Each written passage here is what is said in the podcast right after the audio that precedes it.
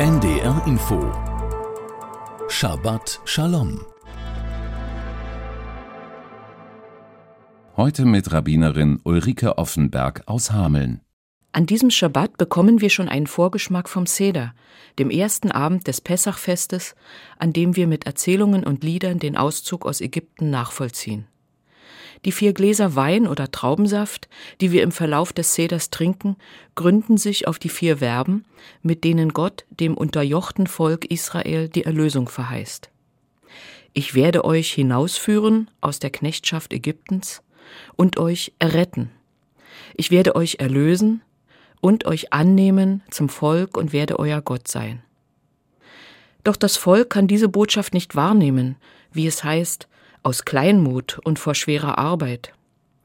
Sie sind so beschäftigt mit ihrem täglichen Überleben, dass sie keinen Sinn haben für große Versprechungen und eine Befreiung, die eines langen Atems bedarf.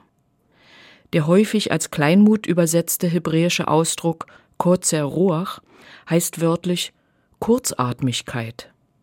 Vor lauter Sorgen kann jemand nicht tief durchatmen, sich aufrichten und nach vorn schauen. Die Bedrückung scheint einen ausweglosen Zirkel zu eröffnen. Sie führt zu Niedergeschlagenheit, zu einem Gefühl der Perspektivlosigkeit. Keine Hilfe scheint in sich zu sein. Wie soll es da gelingen, sich jemals wieder aufrichten und durchatmen zu können?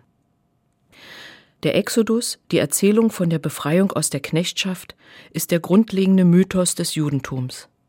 Wir erinnern daran nicht nur einmal im Jahr zu Pesach. Fast alle jüdischen Feiertage, viele Gebete und Bräuche nehmen auf ihn Bezug, denn der darin liegenden Ermutigung bedürfen wir immer wieder. Im Zyklus der wöchentlichen Tora-Lesungen begegnet uns der Aufbruch aus der Bedrängnis gerade jetzt, da wir nach dem Hamas-Massaker vom 7. Oktober in Schmerz und in Resignation zu versinken drohen uns um die Entführten grämen, die hohen Verluste an Menschenleben in Israel und in Gaza betrauern, verunsichert sind wegen der Vehemenz von Antisemitismus. Unsere Sorgen über den Krieg gegen die Ukraine und die vielen anderen Krisen auf der Welt sind da noch gar nicht angesprochen. Doch an diesem Schabbat erhalten wir einen Wink. Nicht die Bedränger werden das letzte Wort der Geschichte haben, sondern der Zug zur Freiheit. Wir brauchen nicht auf Pesach warten, um diese Botschaft wahrzunehmen. Jedoch, Hoffnung stellt sich nicht von selbst ein.